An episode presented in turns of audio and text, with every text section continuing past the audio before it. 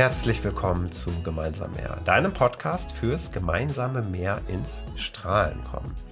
Ich und meine Gäste leben live vor der Kamera vor, wie wir mit persönlichen Gegenständen, mit persönlichen Erfahrungen ganz nah empathisch im Zusammenspiel ins Strahlen kommen können. Hier wird gar nicht so viel gequatscht und rumgeredet, sondern lass dich auf eine ganz besondere, authentische Erfahrung ein, wo viel Raum gehalten wird und wo viel durchgeatmet werden kann. Und das führt uns zu meinem wundervollen Gast heute. Ich habe die Janine Mena zu Gast. Sie ist Moderatorin, Autorin und Coach und noch so viel mehr. Unter anderem Yoga-Lehrerin, aber das erfährt, erfahrt ihr gleich auch selber in der Folge. Tja, und in dieser Folge ist sehr, sehr viel passiert, deswegen ist sie auch ein bisschen länger als die meisten anderen. Aber lass dich davon nicht abschrecken. Sie ist wirklich vollgepackt mit A, einer wundervollen Begegnung, einer wundervollen Entschleunigung. Wir sind ganz schnell zum Thema gekommen. Raum halten, Grenzen setzen, auf seine eigene Stimme und sein eigenes Herz hören.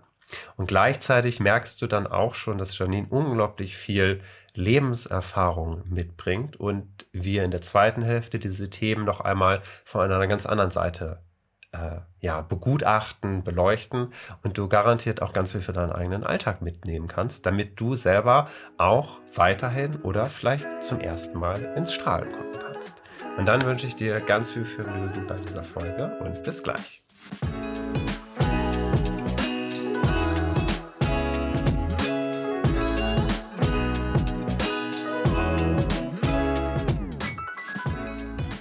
Hallo Janine, schön, dass du da bist. Moin, ich freue mich sehr, bei dir dabei zu sein. Ja, und ich finde das total witzig. Äh, ich sage immer gerne schon Sachen aus dem Off von der Vorbesprechung, äh, dass du tatsächlich als Moderatorin jetzt ein bisschen huh, mal gucken, was gleich geschieht. Und das finde ich total spannend. Und ich kann mir vorstellen, dass das auch nochmal heute in der Folge irgendwo seinen Platz haben wird es ist für mich eine sehr, äh, ich würde nicht mal sagen unangenehme Situation, aber sonst als Moderatorin, ich schreibe die Karten, ich habe den Regieplan, ich habe den roten Faden, ich weiß, was passiert, wen ich anspreche. Und auch sonst, wenn Interviews mit mir gemacht werden, lasse ich mir meistens vorher die Fragen schicken und weiß dann schon, was ich sage. Und ich habe gerade keine Ahnung, was passiert. Äh, aber mein Yogi-Herz ist im Vertrauen und ich vertraue dir und genau. wir kennen uns ja auch schon ein bisschen, deswegen weiß ich auch, dass du das großartig machst und dass du richtig gut durchs Interview führst. Und trotzdem bin ich ein bisschen aufgeregt. Das glaube ich, aber ich kann schon mal ein bisschen äh, vorentlasten. Das ist hier ja gar kein Interview. Mhm. Wir begegnen uns gegenseitig. Mhm. Ich werde dich nicht mit Fragen großartig äh, quälen, äh, sondern ich begleite dich einfach bei dem, was ich gleich zeige. Ganz nach dem Motto, hey, du hast hier einen Platz, um einmal so richtig strahlen zu dürfen. Mhm.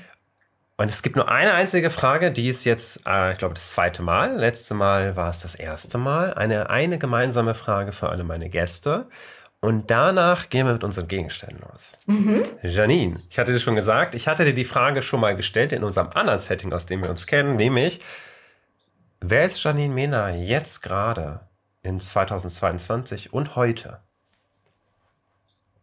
Janine Mena in 2022. Es ist schon einiges passiert. Wir haben jetzt circa die Hälfte des Jahres. Ich habe Anfang des Jahres meinen Rhetorikkurs gelauncht, äh, was für mich echt wie nochmal eine neue Art von Selbstständigkeit war. Ähm, ganz viele Leute mit an Bord holen, so ein bisschen wie eine Eventmanagerin sein. Das war wirklich so out of comfort zone, ähm, weil ich seit über zehn Jahren moderiere. Ich weiß, wie der Hase läuft sozusagen. Ne? Also ich weiß halt, wie man bestimmte Sachen macht, wie man an Aufträge mhm. kommt und so weiter. Äh, aber das war einfach eine neue Spur und das war wirklich so kurz davor, ähm, zumindest mal drüber nachzudenken, das Handtuch zu werfen und einfach alles abzusagen und allen, die schon dabei waren, zu sagen, ich pack's nicht, ich mach's einfach nicht. Es ist zu viel für mich, es ist zu viel Stress, es sind zu viele Jobs, es ist zu viel Bam, Bam, Bam, Bam, Bam. Um dann herauszufinden, dass die einzige Person, die hier so viel Stress macht in diesem Universum, das bin ich.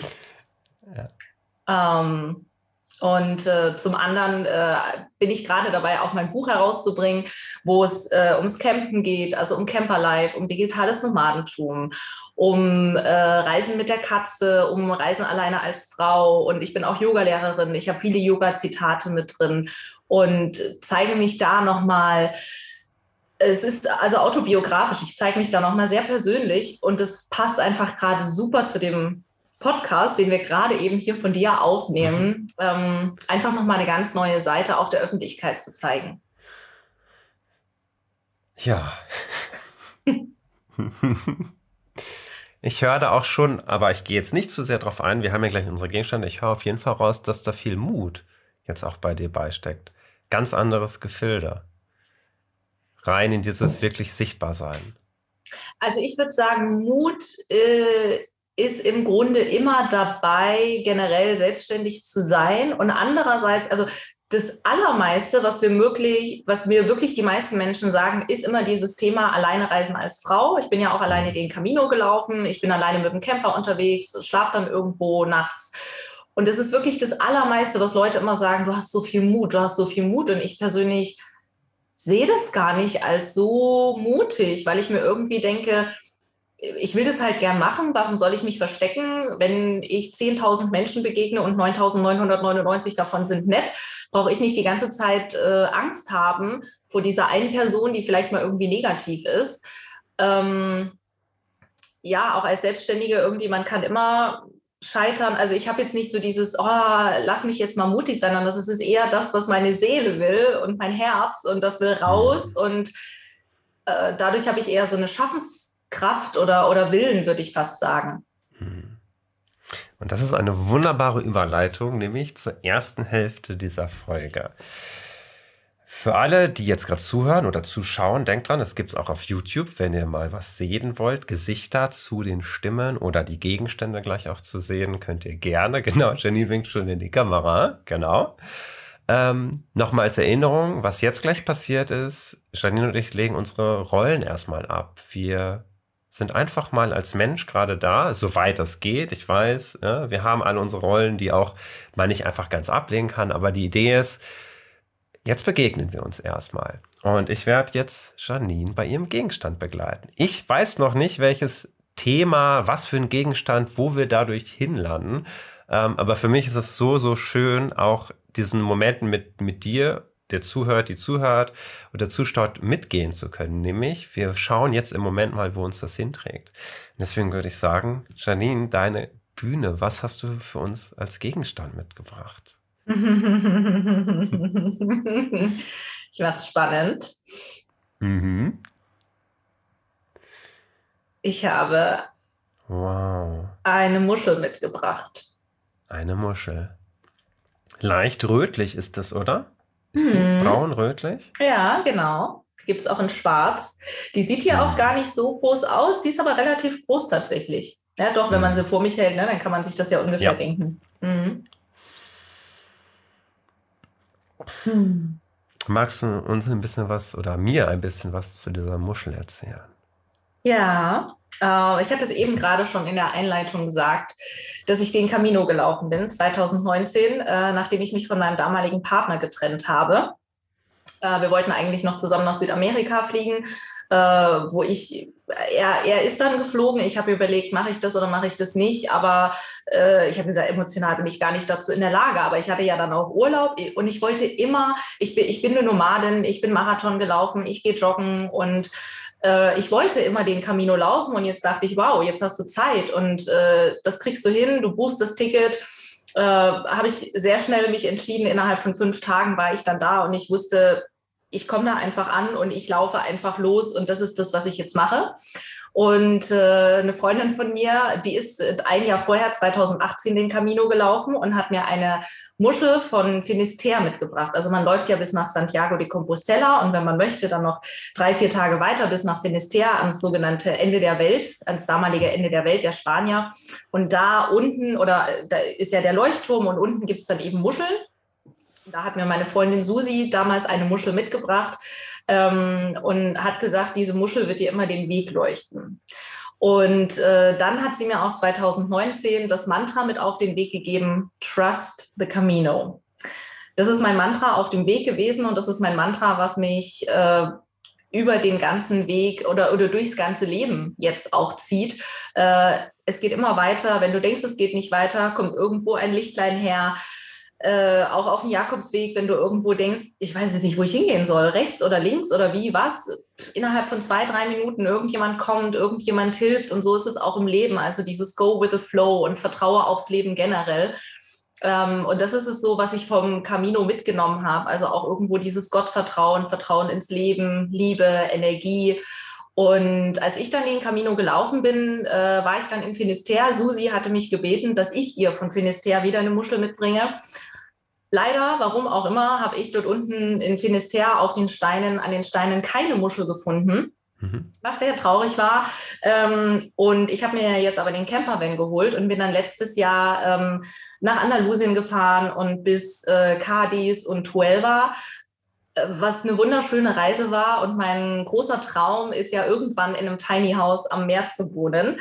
Und in Huelva unten, das Meer war einfach so weit und so breit und so lang. Und da gab es diese schönen Muscheln und da habe ich einfach für mich ein paar Muscheln mitgenommen und das ist jetzt diese Muschel. Also irgendwo auch wieder the Trust the Camino, aber auch so ein bisschen dieses Sinnbild von irgendwann komme ich dahin zurück, äh, sowohl den Camino, also nach Finisterre, nach Santiago und äh, aber auch irgendwo ans Meer und äh, werde dann so eine Muschel vor meinem Tiny House finden. Hm. Hm. Das heißt, habe ich das richtig verstanden, dass du mehrere Muscheln von da mitgebracht hast? Also mhm. das ist nicht die einzige? Mhm. Wenn du Lust hast, könnten wir ja mal gerade gucken. Ich liebe es ja in, in dieser ersten Hälfte von wir gehen mal kleinen Degen nach und spüren mal richtig, äh, zu sehen, was für eine hohe Bedeutung Sachen haben und klitzekleine mhm. Details schon haben. Und mich würde mhm. total interessieren, Gibt es einen bestimmten Grund oder weißt du, warum es diese Muschel ist, die du jetzt ausgesucht hast und vielleicht nicht eine der anderen? Ähm, also es sind insgesamt vier Muscheln, zwei rote und die gibt es auch noch in schwarz. Mhm. Ähm, tatsächlich habe ich die jetzt genommen, da kommt das, äh, die, die Fernsehexpertise durch, weil die einfach schön groß ist, weil man da viel zeigen kann. Also die anderen, die sind ungefähr so, das wäre mhm. jetzt sehr piepslich, sehr klein gewesen zum Zeigen.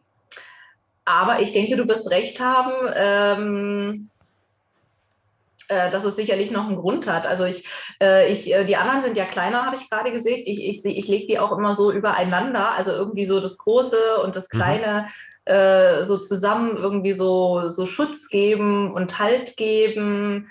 Und vielleicht habe ich deswegen auch die große genommen, äh, weil ich jetzt gerade nicht wusste, was passiert, dass mir die größere jetzt gerade den, den Rahmen hält den Raum mhm. hält.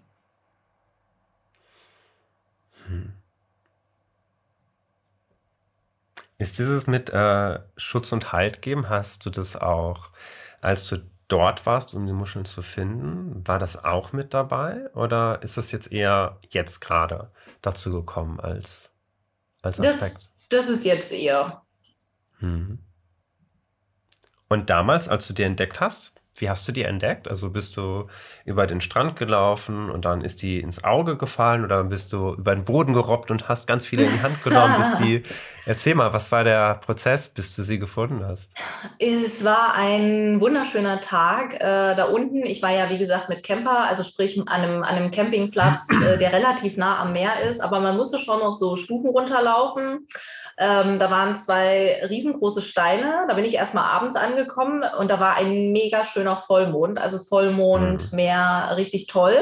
Und natürlich wollte ich das am nächsten Tag dann irgendwie alles erkunden, was da so ist. Das habe ich dann auch gemacht, da an diesem großen Felsen. Und im Leben ist es ja oft so, wir haben keine Zeit. Wir haben immer irgendwas zu tun. Wir gehen einkaufen, wir haben ein Meeting und so weiter und so fort es ist selten so, dass wir sagen, ich lasse mich einfach mal treiben. Und genau das ist aber das, was ich auf dem Camino mache. Klar, ich meine, ich sage schon, ich laufe nach Santiago, das ist das große Ziel.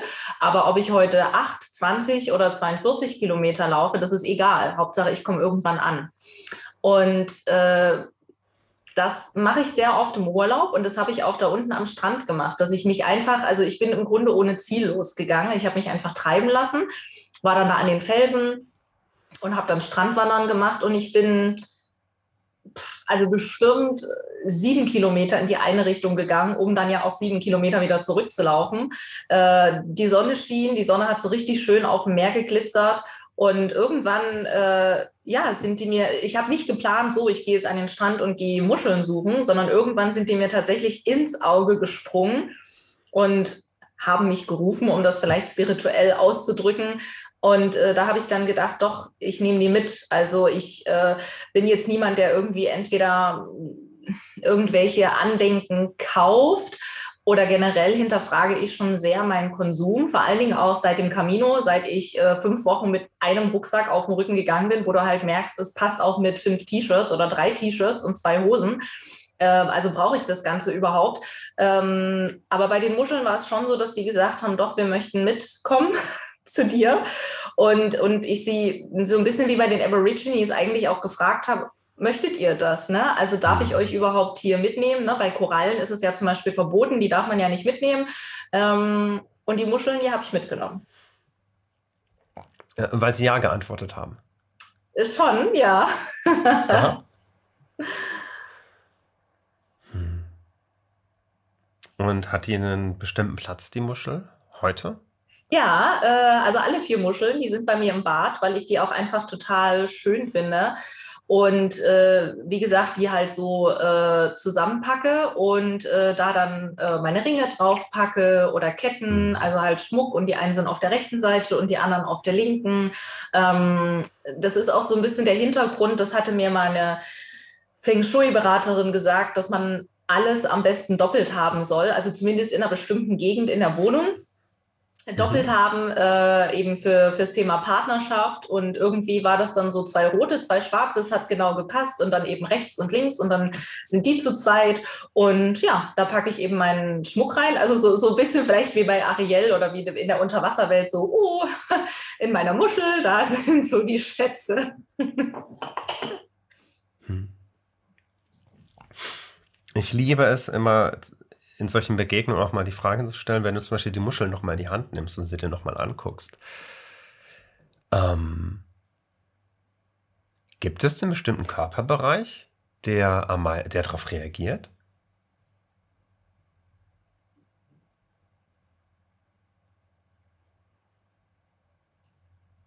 Körperbereich. Ich glaube, wenn, dann würde ich sagen, das Herz. Weil das Herz dran, dran hängt und damit eine Verbindung hat.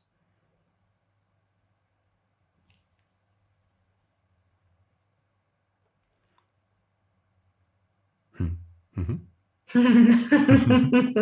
ich finde das immer so witzig, weil ähm, es geht ja darum, spürst du gerade was? Also klar, mhm. man könnte jetzt so metaphorisch sagen, das Herz hängt dran. Mhm. Ähm, wenn jetzt gerade keine Reaktion da ist, dann ist keine Reaktion da. Das ist in mhm. Ordnung. Ich möchte immer einladen, während die Kamera hier läuft, das Spüren noch mal mehr, also ganz stark zu aktivieren. Ähm, und deswegen haben wir solche Gegenstände, um sie in die Hand nehmen zu können, um zu spüren, passiert was gerade in uns. Mhm. Lädst du mich jetzt ein, dass ich noch mal spüre? Wenn du möchtest, ne? Das ist alles freiwillig, das ist mhm. immer ganz mhm. wichtig.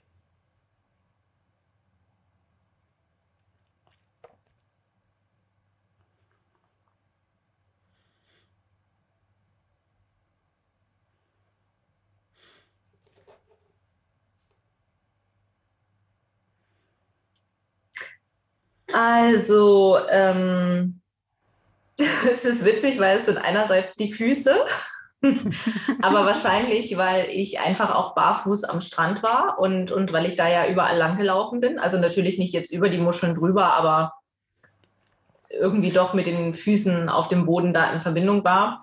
Und äh, andererseits äh, Sakralchakra.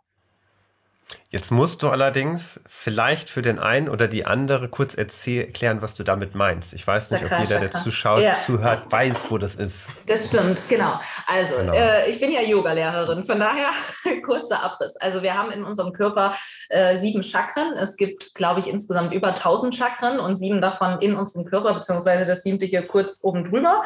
Chakra, äh, das ist so ein Energiekreis, die durch unseren Körper gehen. Und da haben wir, wie gesagt, diese sieben bei uns äh, durch den Körper.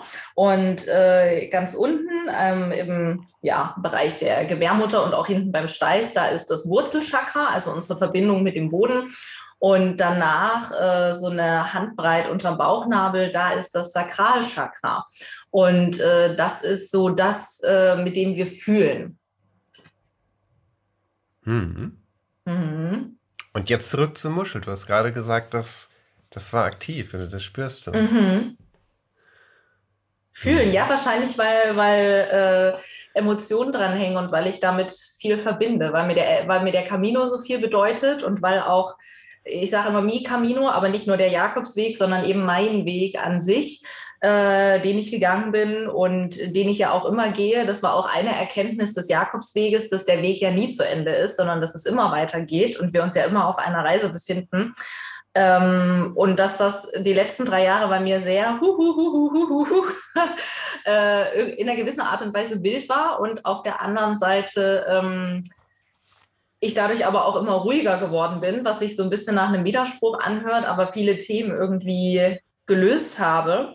Und, äh, und das vielleicht irgendwie diese, diese Muschel auch, ja, wir hatten es ja eingangs gesagt, ne, so Schutz und Raum halten, ähm, für mich irgendwo darstellt und halt äh, mit dem Tiny House am Meer auch ähm, ein Lebensziel von mir. Mhm. Eine große Frage mal an dieser Stelle, und du musst natürlich, ne, ganz frei kannst du antworten. Ähm, ich habe jetzt mehrmals mitbekommen, dass du das Wort Schutz und Halt gesagt hast. Mhm. Wie ist es jetzt gerade aktuell, vielleicht diese Woche, das Wochenende? Fühlst du dich momentan gut geschützt? Mittlerweile, ja, mittlerweile ja. Ähm, ich habe mich ja sehr viel mit den Themen weibliche, urweibliche und urmännliche Energien beschäftigt. Und im Grunde bei vielen Menschen in unserer Gesellschaft ist es komplett gedreht. Ähm, also dass viele äh, Männer viele weibliche Eigenschaften haben, viele Frauen sehr männlich agieren. Ähm, beispielsweise Angela Merkel, aber auch viele andere, dieses Ich versuche der bessere Mann zu sein und so weiter. Und ich habe mich sehr mit meiner Weiblichkeit äh, beschäftigt, was erstmal gut ist.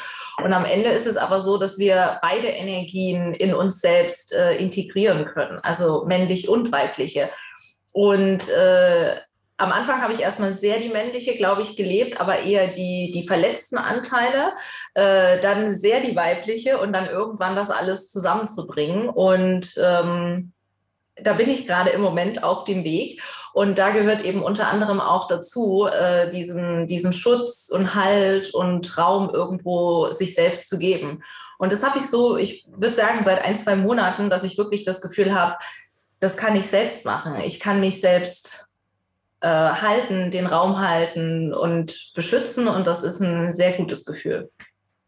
Hm. Hm.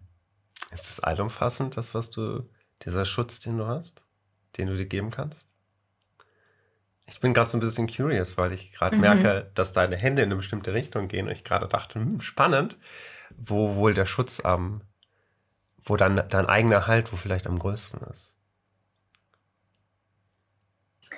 Weiß ich jetzt gerade gar nicht. Äh, äh, die Frage habe ich noch nicht ganz verstanden. Das ist, das ist gut, das ist gut. Ich mag Fragen, die erstmal irritieren. Ja. Ja.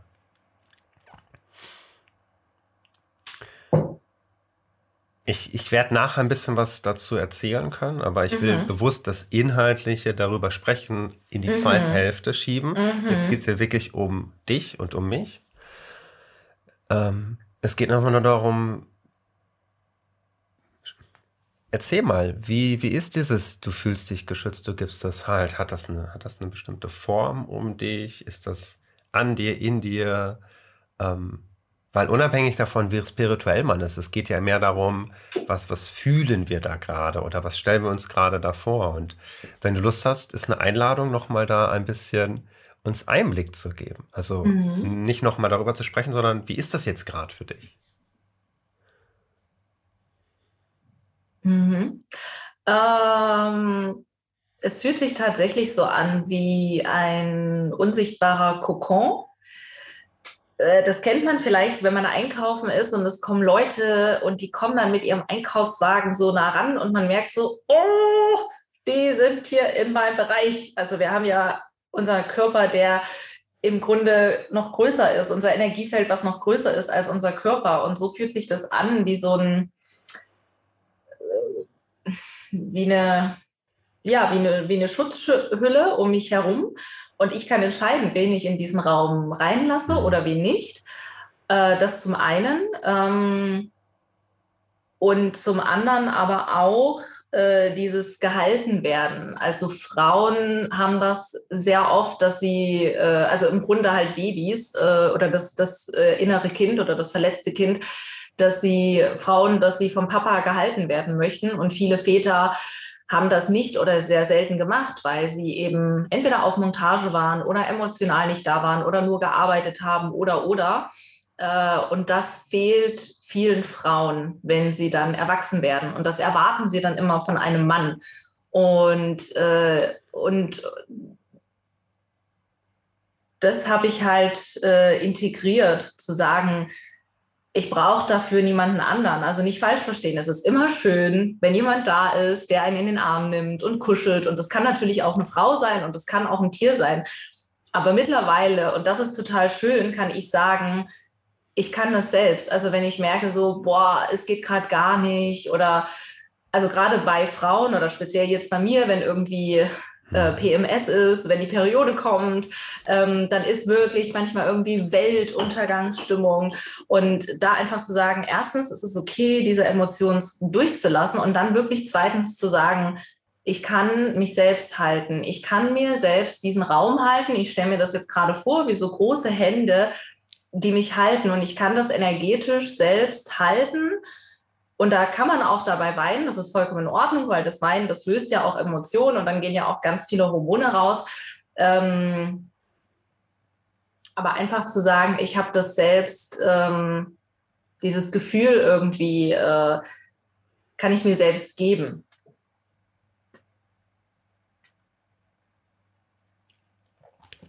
Ist das deine Geste? Ich wollte nämlich gerade eben dich fragen, ob du uns deine Geste mal zeigen könntest. Ja, ich glaube, das war gerade ganz, ganz äh, sinnbildlich dafür. Ich habe ja auch die Augen geschlossen, als ich gesprochen habe.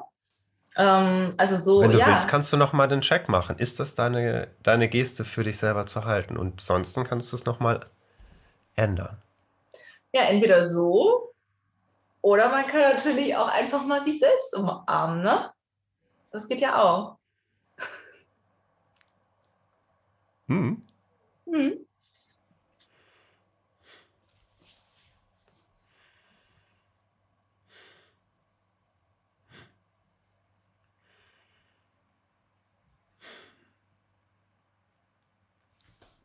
Ich stelle mal die eine Frage noch, weil ich das spannend finde. Ich weiß, dass du hier in der Vorbesprechung noch kurz meintest, als ich dich gefragt habe, wie geht's dir? Gut, es ist nur einfach gerade super viel los und du rennst von dem einen zum anderen hinterher. Hm. Und du hast eben in so einem kleinen Nebensatz gesagt, wie sehr du es genießt, auch anhalten zu können. Und dass das komischerweise beides geht, obwohl alles so schnell ist dass du gleichzeitig auch in Tiefenentspannung kommen kannst, anhalten kannst, langsam werden kannst. Was ist jetzt gerade bei dir? Schnell, langsam, entspannt, aufgeregt? Jetzt ist es viel entspannter. Jetzt ist gerade Entspannung tatsächlich. Als wir angefangen haben, war ich wirklich aufgeregt und es stehen einfach so viele Sachen an. Und äh, aber jetzt im Moment bin ich gerade wirklich hier in diesem Moment. Ähm, es gibt auch ein Zitat: Im Augenblick liegt alles Leben. Es gibt nur mhm. diesen einen Moment, den wir jetzt beide haben, aber auch in dem Moment die Zeit, wo derjenige, diejenige sich das dann gerade anhört oder anschaut, das ist dann der Moment. Und in diesem Moment bin ich gerade voll und ganz, bin gerade vollkommen da. Und es macht mich sehr ruhig. Schön. Gibt es noch etwas, was du zur Muschel sagen möchtest oder vielleicht noch mal, wir machen noch mal kurz den Bogen. Du hattest ja mit dieser Muschel angefangen. Gibt es noch etwas, was du uns über die Muschel jetzt verraten möchtest? Vielleicht ist ja gerade noch was hochgepoppt. Von mir persönlich ist nichts hochgepoppt. Ähm, es ist so, dass die Muschel ja das Pilgerzeichen ist und dass es ja oft so ist, dass die Muschel dann eben auch den Weg weist, wo man dann als nächstes hingeht. Obwohl ich sagen muss, ich bin den Camino del Norte gegangen, also den Nordweg an der mhm. Küste oben. Und da sind es doch meistens Pfeile, gelbe Pfeile. Und man bekommt dann irgendwo so einen Camino-Blick. Ähm, also der Jakobsweg, den gibt es ja nicht nur in Spanien, sondern auch in Deutschland. Und das habe ich mit vielen Leuten auch schon, die gepilgert sind, äh, besprochen. Äh, ich bin manchmal irgendwo und selbst, dass ich irgendwo Auto fahre und dann schwupp, hey, da im Wald, da war ein gelber Pfeil, mhm. da war äh, der Camino, wo man so denkt, boah, es gibt so viele schöne Wege, wo ich irgendwie noch hingehen möchte. Und die Muschel, das ist das Zeichen der Pilger. Und jetzt irgendwann wird es, glaube ich, schwammig, weil das hat auch noch was mit einem Heiligen zu tun und so weiter. Aber ich glaube, da gibt es ein paar mhm. Leute, die ein bisschen fester in der Geschichte sind. Deswegen können wir das skippen. Okay, dann würde ich vorschlagen, kleine Mini-Übung. Du nimmst einmal die Muscheln und hältst sie einmal Richtung Kamera. Mhm. Äh, auf die Kamera zu. Mhm. Also nicht so, sondern ah. nach vorne, kipp, nach vorne ah. gekippt. Mhm. Und warum? Weil du hast gesagt, äh, die zeigt den Weg. Was wir nämlich jetzt machen ist, wir wechseln jetzt und äh, ich stelle meinen Gegenstand vor. Ich brauchte eine clevere Überleitung. Ja. Genau. Dankeschön. Nur, dass ich jetzt was anderes habe. Genau. Ähm, vorweg an dieser Stelle, nur damit du dich nicht wunderst, liebe Zuhörerin oder lieber Zuhörer oder Zuschauerin oder Zuschauer, ich zeige noch kurz meinen Gegenstand und damit aber auch die Folge nicht zu lang wird, gibt es die ausführliche Begegnung, wo Janine mich gleich begleiten wird, äh, für meine lieben Patreons. Ja, wenn dich das interessiert, was das genau ist, folgt einfach mal dem Link in der Videobeschreibung oder in der Podcast-Beschreibung. Dort findest du meine Patreon-Seite. Und für alle Patrons gibt es da den Zugang zu der ungekürzten, ungeschnittenen Langversion. Okay. Ich würde sagen, ich halte es mal hin. Äh, ich wusste, irgendwann kommt der Gegenstand mal dran. Ich wusste nur nicht, dass er heute dran kommt. Ähm, aber ich habe ihn gestern Abend gefunden. Das ist für mich schon fast eine Premiere, dass ich so früh dabei bin, einen Gegenstand zu finden. Mhm. Oft findet er mich erst kurz vor der Aufnahme. Mhm. Äh, ja, es ist Vielleicht siehst du es schon. Eine. Kann man es erkennen? Ja, äh, äh, eine, nicht eine externe Festplatte, sondern nee, fast. so, so, so äh, externe Akku. Ja, offiziell die Kraft, die Kraftbank, die Powerbank. Ah, ja. Genau. Ähm, ja, und es ist auch genau diese Powerbank. Mm. Und ich habe diesmal nicht unbedingt eine bestimmte Geschichte dazu, sondern äh, sie begleitet mich schon relativ lange und ich auch jetzt gleich erstmal gucken werde mit dir gemeinsam, wofür steht die denn eigentlich? Äh, aber vielleicht so als kleines Schlagwort, dass mich diese Powerbank seit ganz, ganz vielen Jahren, bestimmt mindestens zehn Jahren, auf ganz vielen meiner Reisen begleitet. Einfach als quasi Backup-Stromversorgung. Ähm, und immer wenn ich an die, an die Powerbank denke, denke ich halt, dass ich gerade im Zug sitze, dass ich irgendwo unterwegs bin, und das ist für mich eigentlich der Aufhänger dieser Powerbank.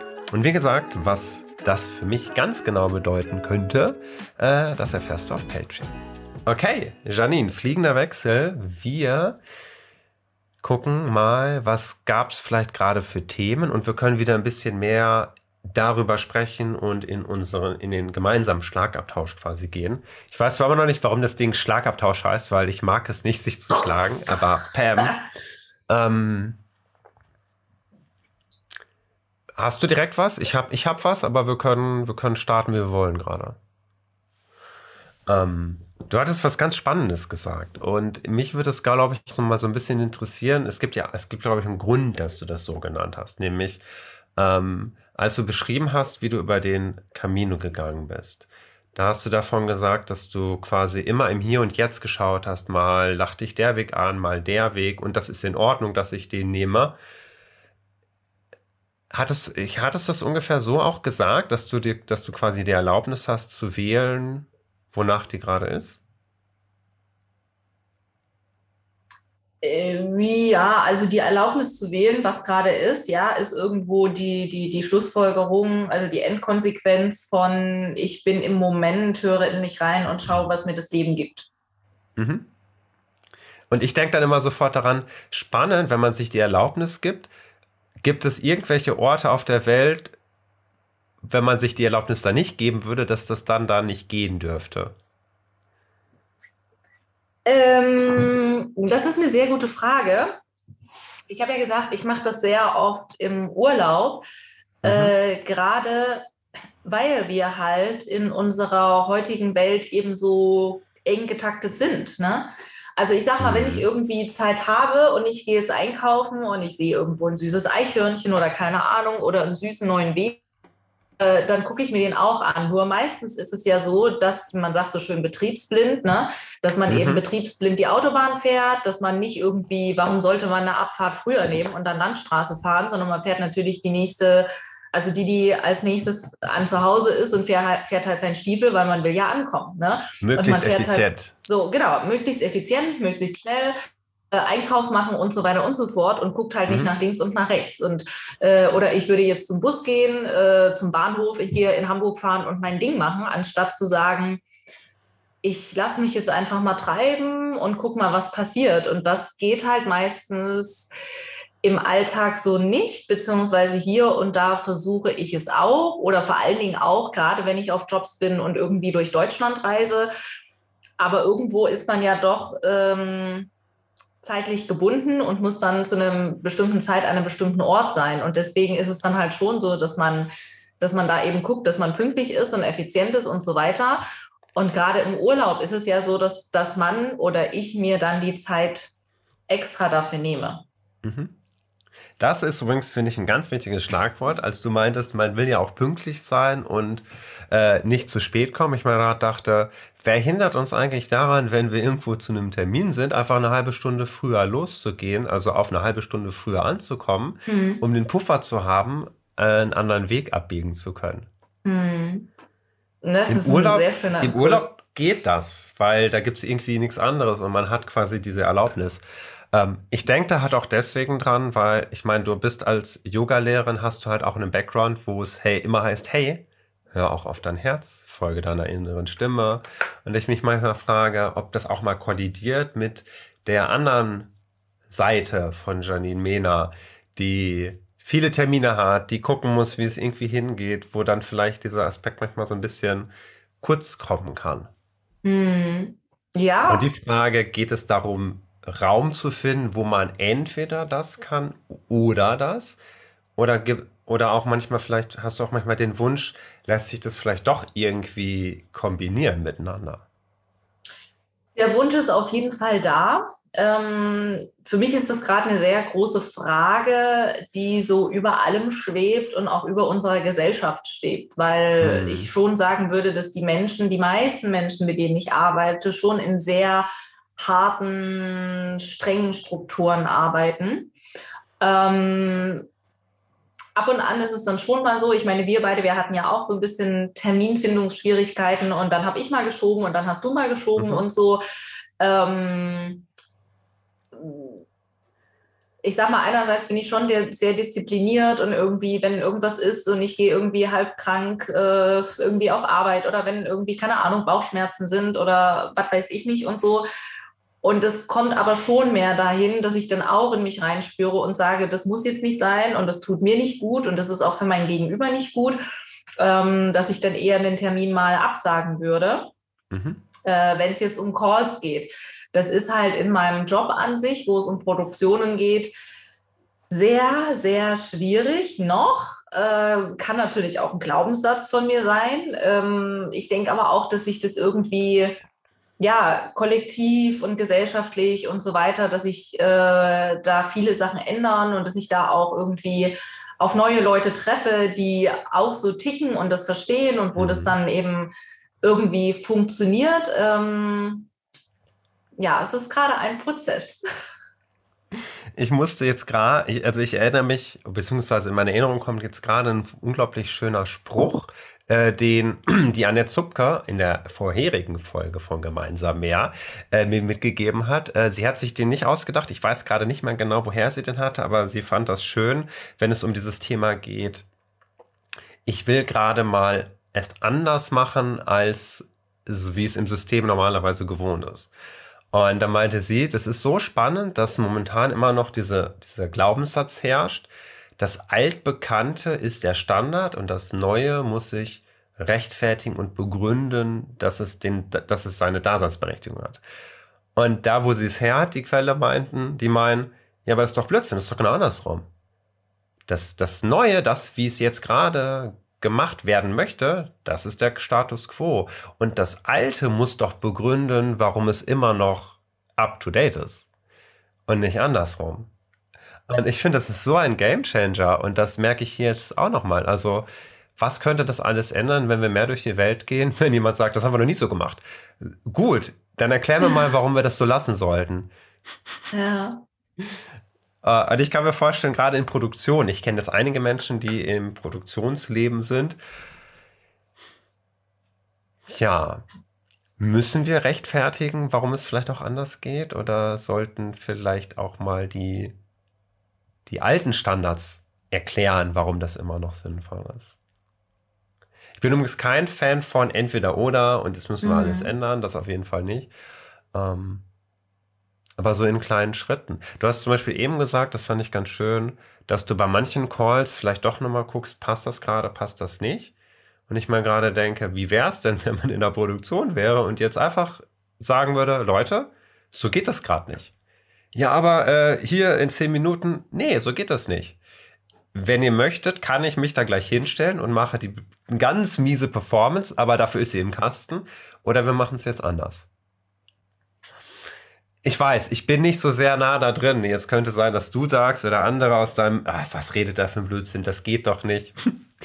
aber ich finde, seit Covid lernen wir als Gesellschaft, dass viel mehr, glaube ich, geht, als wir uns das vorher vorstellen konnten. Also den letzten Punkt auf jeden Fall. Äh, wir haben ja auch Produktionen äh, beim Kunden dann vor Ort gemacht. Ich habe teilweise mhm. wirklich hier zu Hause moderiert, was vorher auch nicht vorstellbar war. Und ich wollte gerade sagen, lass uns in zehn Jahren nochmal darüber reden, ja. äh, weil ich habe jetzt, es ist ein bisschen anderes Thema, aber trotzdem auch schön. Äh, ich habe mit einigen Kolleginnen gesprochen, die jetzt gerade schwanger sind und äh, das ist mittlerweile gar nicht mehr das Problem, was jetzt gerade sehr böse klingt, ja, aber ich meine, du hast mhm. geklatscht, mhm. weil du es verstehst, weil ich sag mal wirklich vor fünf oder sieben Jahren war es halt echt so, dass äh, Frauen, die schwanger waren, teilweise ihren Job verloren haben, die ihre, ihre Produktion verloren haben, weil sie halt nicht mehr gärtenschlank sind. Ähm, zum einen, wenn sie schwanger sind, äh, man weiß ja nicht, was dann ist, aber auch gerade wenn sie dann das Kind bekommen haben, man weiß ja nicht, was ist, mhm. Äh, ob das Kind krank wird und so weiter, obwohl es ja auch bewiesen ist, dass Frauen das äh, phänomenal machen. Und es gibt ja auch noch die andere Seite, den, den Gegenpart und auch der Mann dazu. Und da kann das Kind genauso krank werden und, und, und. Ähm, und wie gesagt, ich habe gerade einige äh, Frauen, bekannte Moderatorinnen, die schwanger sind. Äh, was wirklich so ist, dass es einfach kein Problem mehr ist, dass damit öffentlich äh, geredet wird. Ich habe zum Beispiel eine Kollegin, Freundin, die hat sich auch in ihren Vertrag reinschreiben lassen, dass das Kind mit ans Set kommt und dass sie alle zwei Stunden ihre Stillpause hat. Und das finde ja. ich zum Beispiel ziemlich geil. Ja. Und dann halt den Regieplan so drumherum baut, dass man sagt, also wenn es jetzt halt nicht acht Stunden live ist oder so, aber dass man sagt, okay, alles klar, äh, da ist Pause, da ist Cut. Und wenn sie dann wirklich aus dem Set rausgeht und sagt, Leute, ich habe das hingeschrieben, das ist jetzt so, mein Kind hat Hunger und Durst und mhm. ich gehe jetzt dahin und wir können in einer halben Stunde weitermachen, alles gar kein mhm. Thema. Mhm. Aber jetzt bin ich raus.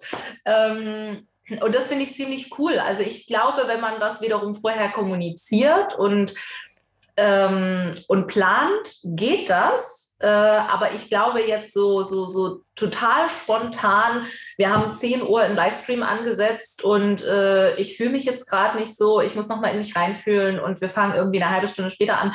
Da hängen so viele Leute dran, da gucken irgendwie 800 oder 1000 Leute zu, da ist eine ganze Crew dabei. Die Leute staunen ja immer, äh, dass da irgendwie ganz oft 30 Leute an Crew oder so mit dabei sind, äh, die alle mhm. hinter der Kamera in irgendeiner Art und Weise mhm. werkeln. Ähm, ich glaube, da hängen einfach zu viele Leute dran, dass man es so ad hoc, so spontan irgendwie macht. Aber ein Stück weit ist es, glaube ich, am Ende. Ich glaube auch tatsächlich, dass, dass dieses spontane kurz vorher, das braucht es gar nicht, wenn man die zwei Monate vorher, wo darüber gesprochen wurde, wie der Abend aussehen soll oder die Veranstaltung, da noch mal kurz innehält und noch mal kurz guckt, passt das jetzt wirklich alles für mich? Und nicht erst zwei Monate später während der Produktion denkt, Gott, hätte ich doch mal anfangs was gesagt, wieso habe ich das nicht? Mhm. Und jetzt muss ich das ausbaden, mhm. obwohl es mir nicht gefällt. Mhm. Also ich bin auch Fan davon, jetzt, es heißt nicht, auf seine Stimme zu hören, so alles kurzfristig, ich ändere alles, sondern früher. Und ich sag mal mhm. direkt offen dazu, das ist, ich sag's mal laut, fucking schwierig. äh, diese, dieser Stimme den nötigen Raum zu geben, dass mhm. sie sich auch mal melden kann, gerade wenn das noch so vage ist und vielleicht noch so weit in der Zukunft. Aber das nicht zu mhm. ignorieren und zu sagen, ach ja, irgendwie, irgendwie, hm, egal, das wird schon, sondern vielleicht zu gucken und ich gebe mir noch mal eine Nacht. Wir haben ja noch ein bisschen Puffer. Es muss jetzt noch nicht sofort entschieden werden. Mhm. Finde ich mhm. sowieso gut für ganz viele Lebensentscheidungen. Ja. Sein Bauch ein, drüber, ja. bis, genau, ein bisschen ähm, das wird jetzt zwar eigentlich ein bisschen zu weit gehen, aber ich lerne gerade noch mal viel, zum Beispiel auch, wie ich aufgestellt bin und angeblich, und ich muss halt sagen, es passt wie Faust aufs Auge, ich gehöre wohl eher zu der Typ Mensch, der sich sehr schnell für alles begeistern lässt, der am liebsten sofort zu einem Ja sagt und dann später, wenn es sich dann doch tatsächlich konkret nähert, merkt, nee, es passt doch nicht. Mhm. Ah, das konnte ich am Anfang nicht wissen. Am Anfang klingt alles toll. Ich sage am liebsten zu allem Ja. Und je mehr Informationen dann zusammenkommen, weil ich dem Termin näher komme, weil ich der Situation näher komme, dann entscheidet sich eigentlich erst, ob ich wirklich möchte oder nicht. Und, und ich erlaube, ich nehme mir gerade immer mehr den Mut raus, zu kommunizieren. Ich sage jetzt schon mal Ja, wunder dich aber nicht, wenn ich nächste Woche Nein sage. Ich, ich war eigentlich, eigentlich gebe ich dir die Antwort erst nächste Woche. Ich sage jetzt schon mal, klingt gut. Und bremse mhm. mich dann so ein bisschen, weil ich würde am liebsten zu allem Ja sagen, gefühlt. Mhm. Ähm, das finde ich gut, dass du es mhm. kommunizierst, weil es ja. gibt ja schon Leute, die erstmal Ja sagen und dann kurz vorher Nein und dann stehst du da und denkst ja, was soll das jetzt? Richtig. Äh, das ist halt schwierig, auch mit solchen Menschen zu arbeiten, finde ich. Wenn du es mhm. aber vorher kommunizierst, dann ist es eine klare Ansage. Naja, es hat aber auch eine Weile gebraucht, weil am Anfang mhm. dachte ich immer, ich spüre so ein Ja, ja, ja, ja, ja. Mhm. Und jetzt sage ich mir, ist gut, Andi. Ist erstmal die erste Begeisterung. Ja.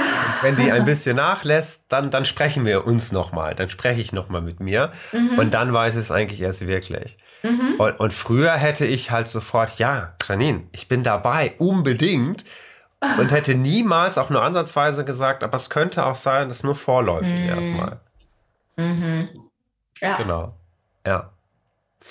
Und dementsprechend sage ich auch immer, immer schön dazu, äh, jeder Mensch tickt auch unterschiedlich. Also ähm, wenn du, lieber Zuhörer, liebe Zuhörerin, Zuschauer, Zuschauerin, äh, jetzt denkst, aber ich mache das ganz anders, das darfst du. Mhm. Also wir sind, dafür sind wir alle Menschen, dafür sind wir alle unterschiedlich aufgestellt. Aber es kann ja sein, dass manche, die jetzt gerade zuhören, sagen, das darf ich? Mhm. Ist das erlaubt? Ich darf mich umentscheiden. Es gibt, ne, ich hatte in meiner Jugend diesen Glaubenssatz immer, wer A sagt, sagt auch B, wer B sagt, sagt auch C. Mm, das stimmt.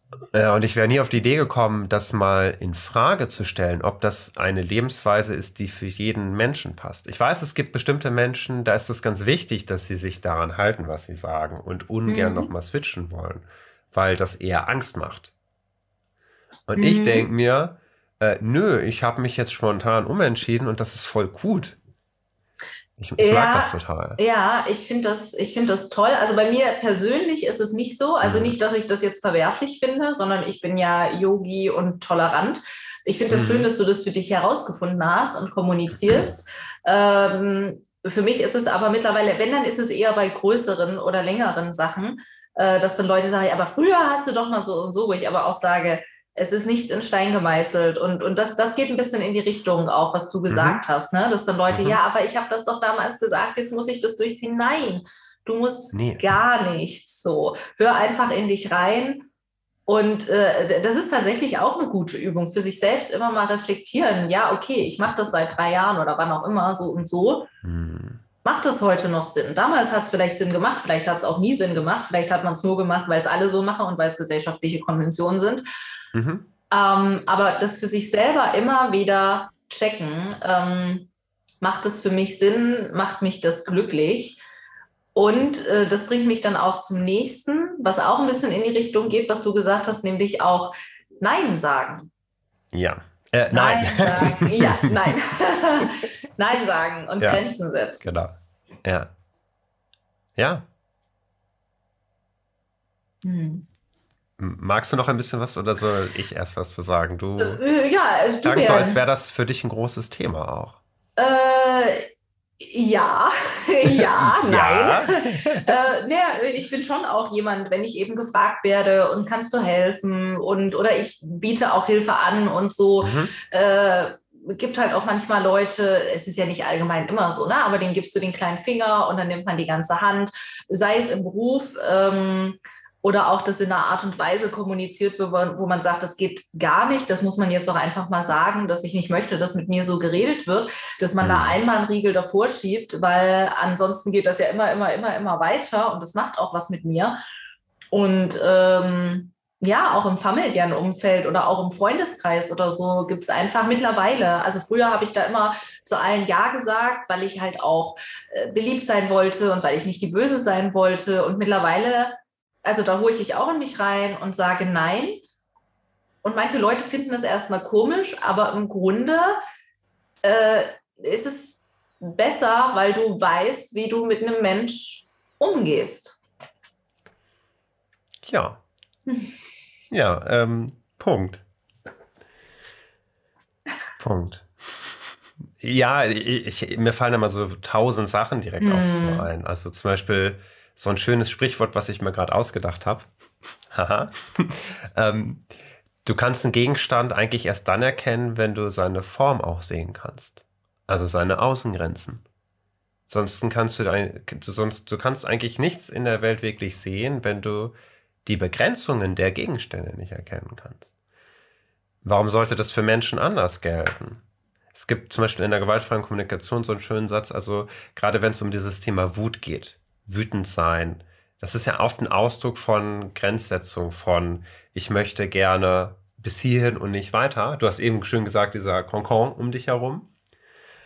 Ähm, und die Idee ist ja, das schafft Klarheit, wenn es auf eine Form, in, auf, auf eine Art und Weise kommuniziert wird, wo es nicht heißt, du Blödian, geh aus meiner Sicht, sondern bis hierhin, stopp. Danke. Und dann weiß jemand, aha, hier ist erstmal Stopp und dann können wir uns können wir gucken, wie wir miteinander umgehen. Ähm,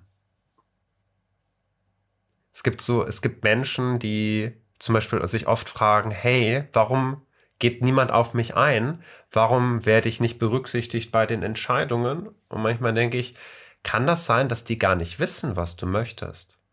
Kann das sein, dass die dich gerne berücksichtigen wollen, aber gar nicht wissen, wie sie dich berücksichtigen sollen? Richtig, also wie sollen sie das wissen, wenn du es nicht kommunizierst? Das ist auch mhm. ganz wichtig. Im, Im Grunde ist es schon so, dass man es auch unterbewusst kommunizieren kann, aber dann muss man halt in sich wirklich auch safe und sicher sein und das halt auch ausstrahlen. Ähm, wir haben ja eingangs schon mal über die Chakren gesprochen. Es gibt insgesamt im menschlichen Körper sieben Chakren, also ganz unten das Wurzelchakra, dann das Sakralchakra, hatte ich ja vorhin drüber gesprochen. Ähm, bei der Schilddrüse gibt es das dritte Chakra, da geht es ums mhm. Machen. Dann haben wir das Herzchakra. Ich liebe das Kommunikationschakra zum Sprechen, das dritte Auge, das Sehen und oben das Kronenchakra, mhm. ähm, das siebte Chakra. Und wir sprechen jetzt über das äh, ganz kurzen kleiner Ausflug ins Kommunikationschakra. Und es gibt zum Beispiel Leute, da kommt der Chef oder die Chefin zehn Minuten vor Feierabend rein und sagt, ah, wir haben noch so einen großen Berg äh, voll Arbeit. Und dann gibt es Leute, die das dann eben auch noch machen oder die es mit nach Hause nehmen. Dann gibt es Leute, die sagen zehn Minuten vor Feierabend, okay, aber ich schaffe es heute Abend nicht mehr. Und die Menschen, die ein ausgeprägtes Kommunikationschakra haben, die werden gar nicht erst gefragt. Das sind so diese unterbewussten Sachen, wo man weiß, so, es gibt Leute, Da fragt man sowas einfach nicht. Und das ist auch bei mir ein Prozess gewesen. Ich weiß auch gar nicht, ob es immer funktioniert. Ähm, dass man so safe ist, dass man es wirklich die ganze Zeit ausstrahlt. Aber es gibt mhm. zumindest Dinge, wo ich heute auch sage, und das kann ich auch jedem empfehlen, zu sagen, bis hierhin ist die Schmerzgrenze und dann nicht weiter. Mhm. Was ich daran so spannend finde, ist, dass wenn man das erstmal gemacht hat, fällt dann auf einmal auf, die Welt geht nicht unter. Du hattest mhm. ganz am Anfang gesagt, als du äh, jetzt deine Rhetorikseminare angefangen hast und derjenige, diejenige, die sich, die am meisten Stress gemacht hast, warst du selber. Genau. Und so mhm. erlebe ich das oder habe das früher auch erlebt, aber auch mal teilweise heutzutage noch, dass wenn es darum geht, meine eigenen Grenzen zu setzen, dass ich derjenige bin, der am meisten quasi Schiss davor hat. Und mhm. wenn ich das dann aber tue, dass dann alle sagen, ja, okay. Mhm eher im Sinne von, gut, dass du das gesagt hast, jetzt wissen wir, woran wir sind. Und dass ich selber, wie ich auf, also es hat halt, es hängt halt viel damit auch zusammen, wie wir aufwachsen. Und wenn wir zum Beispiel in Familien aufwachsen, wo Grenzen setzen schwieriges Thema ist für alle, ähm, dann haben wir eben nicht diese heilvollen und gesunden Erfahrungen gemacht, dass Grenzen setzen ein wichtiger Prozess ist, sondern vielleicht eher das Grenzen setzen Probleme hervor, hervorrufen kann. Dass man sichtbar wird dadurch, dass es dann darum geht, wie gehen wir mit, mit, mit, mit Nein und Ja um? Ist es Ablehnung oder ist es eigentlich ein, und dann kommen wir zur gewaltfreien Kommunikation, aber nicht, also in jedem größeren Lebenskonzept Lehre wird eigentlich gesagt, naja, wenn du Nein zu A sagst, sagst du im Endeffekt ja Ja zu einem B. Also immer wenn du Nein zu etwas sagst, ist das, weil du zu etwas anderem gerade Ja sagst. Und wenn man sich das nochmal vorstellt, bedeutet das ja auch, ich sage zu 99,99999% aller Dinge um mich herum Nein, weil ich nur zu einer Sache Ja sagen kann. Und wenn wir aber den Fokus darauf haben, dass wir gerade Nein zu etwas sagen, dann verlieren wir den Fokus darauf, wozu wir eigentlich Ja sagen. Als Beispiel, der Chef kommt an und sagt zehn Minuten vor Schluss, hey, kannst du das noch erledigen? Und wenn ich Ja zu, ich achte auf meine Energie, ich achte darauf, dass ich gut nach Hause komme und entspannen kann zu Hause, um zum Beispiel morgen wieder leistungsfähig zu sein, ja, da kommt dann ein Nein zum Chef raus, aber eigentlich war es ein Ja für mich. Mhm. Äh, ich finde deine, deine Begründung logisch, macht Sinn für mich, nachvollziehbar. Mhm. Ich finde nicht, dass man das immer so anwenden kann. Äh, also, dass es nicht immer das eine automatisch das andere impliziert, weil das würde bedeuten, dass wir eben in einer Welt leben, wo Ja und Nein, Tag und Nacht, Mann und Frau und so weiter. Also klar, wir leben in einer Welt der Dualität. Mhm im Grunde noch, äh, aber es gibt eben so viele mehr Schattierungen. Und um jetzt ein konkretes Beispiel dafür zu sagen, äh, ist aktuell gerade der Ukraine-Krieg oder Krieg generell. Äh. Und viele Leute, also ich meine, ich glaube, die aller, allerwenigsten Menschen wollen einen Krieg. Und es gibt dann eben einige, die sagen, ich bin gegen Krieg Mhm. Und es gibt andere, die sagen, ich bin für, für Frieden. Und ich zum Beispiel, ich bin auch für Frieden. Ähm, und es gibt Leute, ich glaube, viele sind sich dessen gar nicht bewusst. Es gibt einige, die das wirklich bewusst so kommunizieren. Ich bin gegen Krieg. Was ja in Klammern bedeuten würde, also gegen Krieg bedeutet für Frieden, aber das ist nicht gleich. Das impliziert das nicht, sondern für einige bedeutet, gegen Krieg zu sein, kann eben auch bedeuten, einen anderen gerechten Krieg, das ist ja immer nur der gerechte Krieg für die, die mhm. gegen den Krieg sind, äh, mhm. zu führen. Ähm, äh, vor der Diskussion stehen wir ja auch ein Stück weit. Und das muss politisch, äh, also die Politiker müssen das sowieso, sage ich mal, unter sich ausmachen. Aber ich finde, jeder Mensch kann das auch für sich selber ausmachen. Und ich persönlich sage, ich bin für Frieden ich möchte nicht, dass irgendjemand äh, angegriffen wird und noch mehr Menschen getötet werden, sondern dass alle ihre Waffen niederlegen. Mhm. Und ich sage immer, nur ein Mensch auf der Welt muss befriedet werden und das ist man selbst. Und wenn wir mit Frieden im Herzen durch die Welt gehen und ich bete auch jeden Tag für Weltfrieden, und wenn das jeder einzelne Mensch auf der Welt macht, dann haben wir Frieden. Mhm. Ja.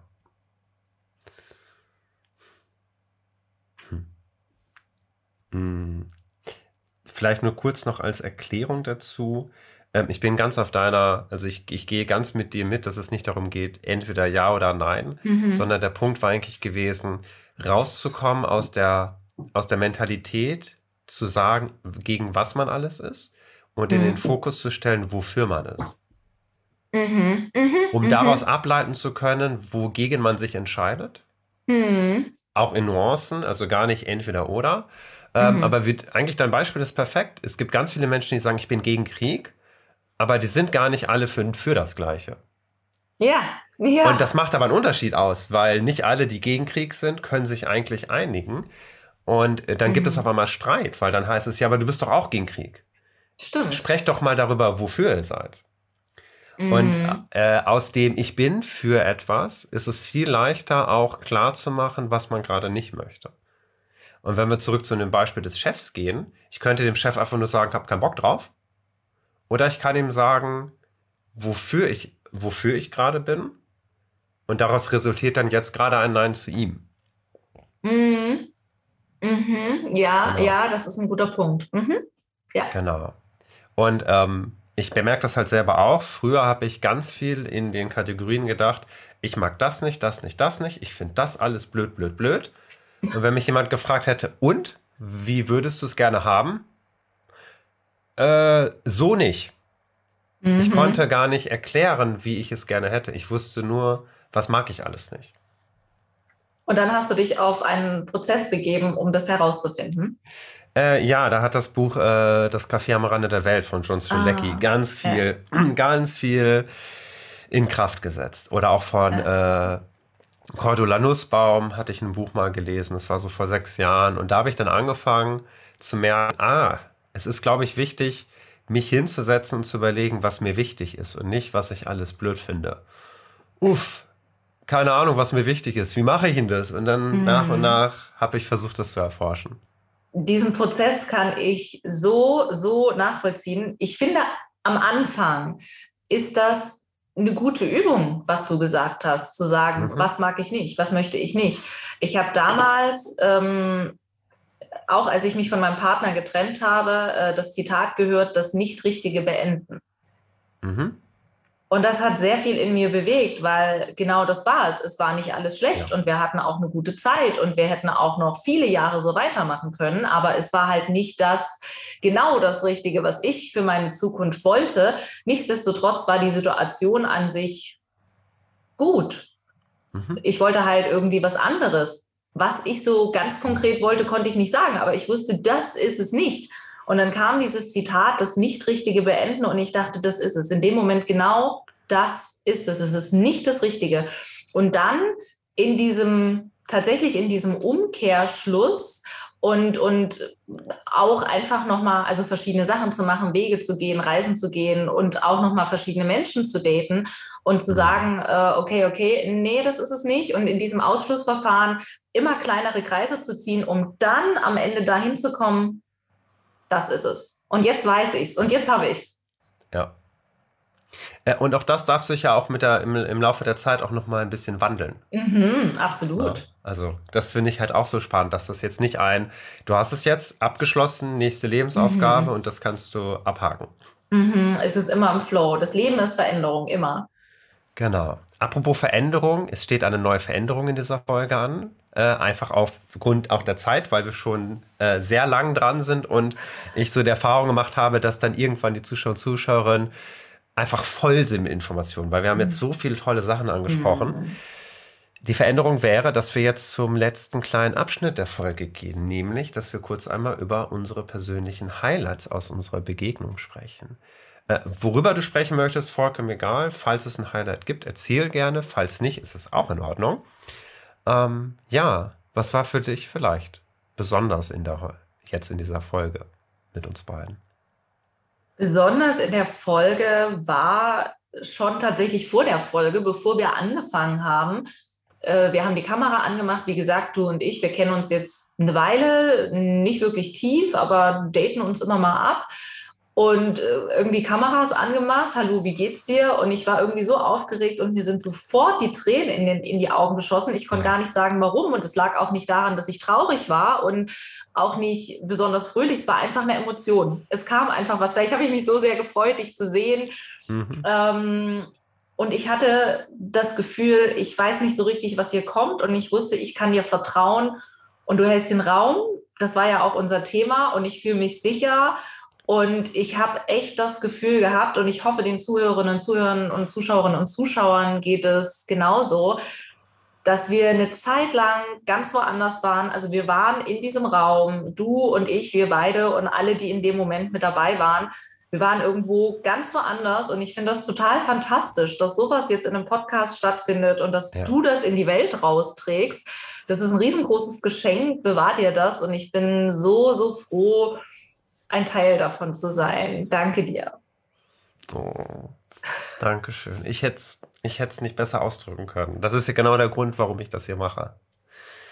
Und ich fand, ich habe den Moment auch gemerkt, wo wir auf einmal anfingen, hu, da wurde alles viel, viel größer. Mhm. Ähm, und ich auch nochmal gemerkt habe, wow, wir kennen uns nicht lange, wir haben nicht viel Kontakte gehabt und trotz, das ist möglich, das ist mit Menschen möglich. Mhm. Und ähm, das ist für mich immer der Moment, also wenn es auch um das Thema sichtbar geht, ich finde, da sehe, kann ich die Menschen am besten sehen in dieser Atmosphäre. Mhm. Weil ich da irgendwie, da, da ist man viel, viel größer auf einmal sichtbar. Zumindest geht es mir so, dass ich dann immer, ich kriege die Augen dann immer besser auf und kann besser sehen. Und ich fand auch, ich habe dich da nochmal ganz anders sehen können. Mhm. Mhm. Äh, zum Abschluss äh, wollte ich, ich habe ja gerade schon Namaste gesagt. Weißt du, was Namaste bedeutet? Oh Gott, du erwischst du mich. Ich sage das selber öfter, aber kannst, nein, kannst du uns das nochmal kurz erklären? Ja, Namaste ja. bedeutet, ich verbeuge mich vor dir und ich verbeuge mich äh, hm. vor der Göttlichkeit in dir. Also es das heißt noch viel, viel, viel, viel mehr, aber das ist sozusagen mhm. die Abkürzung. Namaste. Namaste. Namaste. Aber bevor ich dich jetzt rauslasse, noch mal ganz kurz für jede, der jetzt noch dabei ist und so lange durchgehalten hat. Ähm, was gibt es gerade aktuell von dir? Wie kann man mit dir in Kontakt treten, wenn Leute Lust bekommen haben auf dich? Ich habe ja vor kurzem mein Buch herausgebracht, meine Workation, Reisen mit Kater, Campervan und Kostüm. Da geht es eben ums Reisen mit Van, ums Reisen mit meinem Kater. Das ist der beste Co-Pilot überhaupt, der macht das ganz toll mit dem Reisen.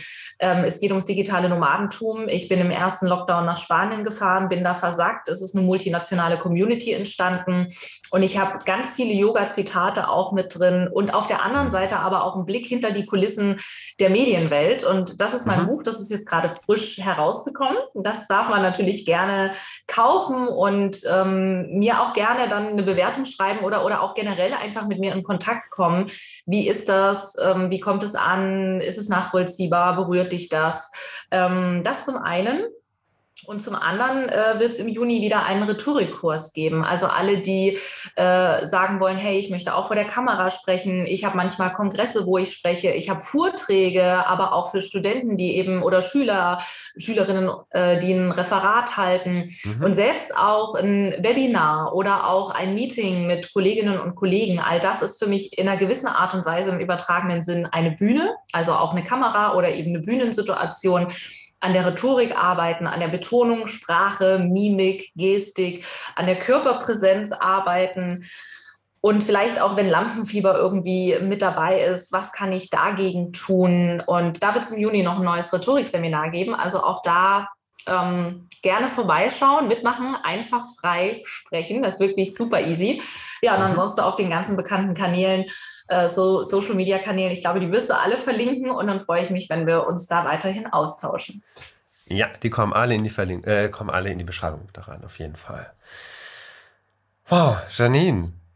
Andreas. Ich möchte mich nochmal bedanken bei dir für, dieses, für diese wundervolle Begegnung. Ich mich auch bei dir. Ganz, ganz Dankeschön. lieben Dank. Ja, und dann die Abschlussworte, wie immer, für alle, die jetzt noch zuschauen, zuhören. Äh, denk dran, hinterlass mir gerne eine Bewertung auf der Plattform, wo du gerade bist. Das geht mittlerweile auf Spotify sogar auch, YouTube, Kommentare.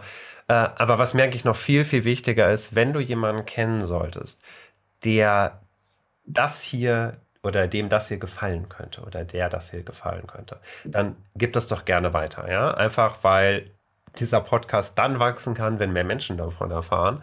Und wie Janine so schön gesagt hat, lass uns das doch so ein bisschen bewahren, diese Atmosphäre und dieses Miteinander. Und das kannst du mit in die Welt hinausbringen. Dabei kannst du mir gerne helfen.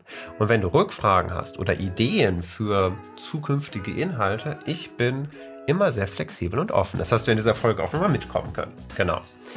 Janine, dann wünsche ich dir noch eine schöne Woche und pass gut auf dich auf. Du auch. Ganz lieben Dank auch fürs Zuhören, für die Zeit und für den Austausch. Alles klar. Bis bald. Tschüss.